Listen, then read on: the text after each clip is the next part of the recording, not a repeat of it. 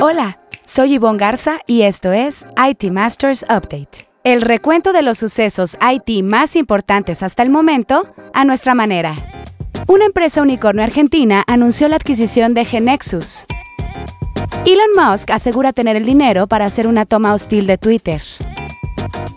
Reserve su agenda para el Red Hat Summit 2022 que será en formato híbrido. El 66% de las controversias por robo de identidad se concentra en los bancos. Y el IT Masters Insight de la semana es de Salvador Aponte, CIO y CTO corporativo de Grupo Alsea. Globant anunció la firma de un acuerdo definitivo para adquirir a la uruguaya Genexus, que cofundó y dirige Nicolás Jodal. El monto de la operación, sujeta a aprobaciones regulatorias y otras condiciones de cierre habituales, no fue dado a conocer. Se trata de la adquisición 19 de la compañía argentina, fundada en 2003, con presencia en 18 países, incluido México. Pero antes de entrar en materia, revisemos otros temas candentes en el dossier.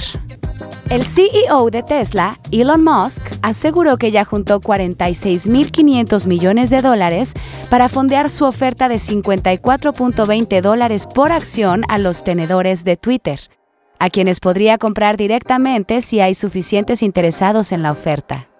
Morgan Stanley, Bank of America y varios bancos más le han prometido prestarle 25.500 millones de dólares, respaldados en parte por acciones de Tesla. Musk, considerado la persona más rica del mundo, dijo que cubrirá los restantes 21 mil millones de dólares con sus propios recursos. En la gustada sección que esto y que lo otro, los próximos 10 y 11 de mayo tendrá lugar el Red Hat Summit 2022, en el que se espera la asistencia de miles de clientes, socios y líderes tecnológicos para dos días de conferencias y colaboración sin costo alguno. El Summit tendrá un formato híbrido, una experiencia virtual con conferencias magistrales e historias de éxito de clientes y socios y simultáneamente una reunión presencial en Boston, Massachusetts reservada a unos cuantos invitados selectos, líderes IT y clientes de esta conocida plataforma de código abierto.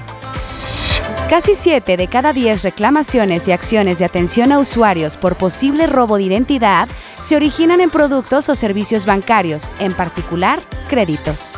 El año pasado, la banca reportó 3.818 inconformidades y asesorías por posible robo de identidad, lo que es un aumento anual de 15%. Lo anterior se deriva de un informe elaborado por la Asociación Mexicana de Sociedades Financieras Populares con datos de la Comisión Nacional para la Protección y Defensa de los Usuarios de Servicios Financieros, mejor conocida como Conducef. Ahora sí, el tema candente de la semana.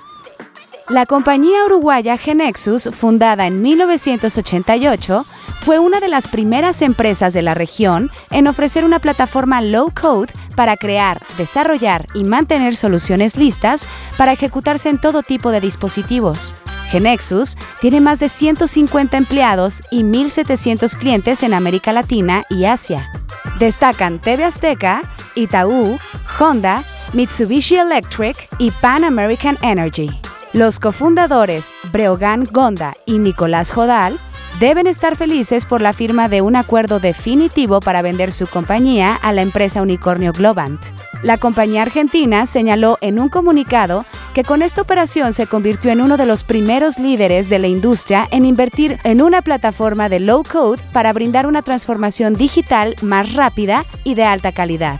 Nicolás Jodal comentó que como parte de Globant, Genexus se convertirá en la plataforma low code más innovadora del mundo.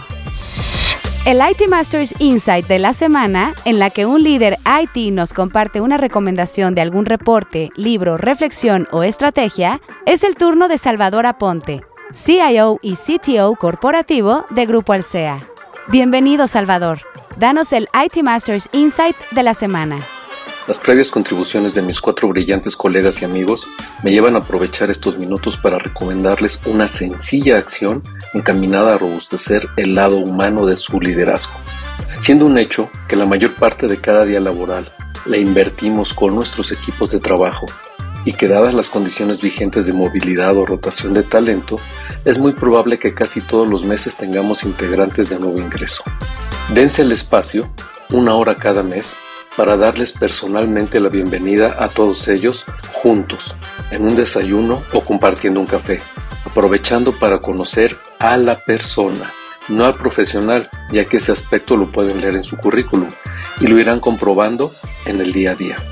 Los aspectos personales en el trato con nuestro equipo se convierten en una parte del salario emocional y teniéndoles presentes en cada oportunidad de interacción, se potencian como un factor motivacional y de productividad y retención, ya que refuerza el sentimiento de sentirse valorados como personas.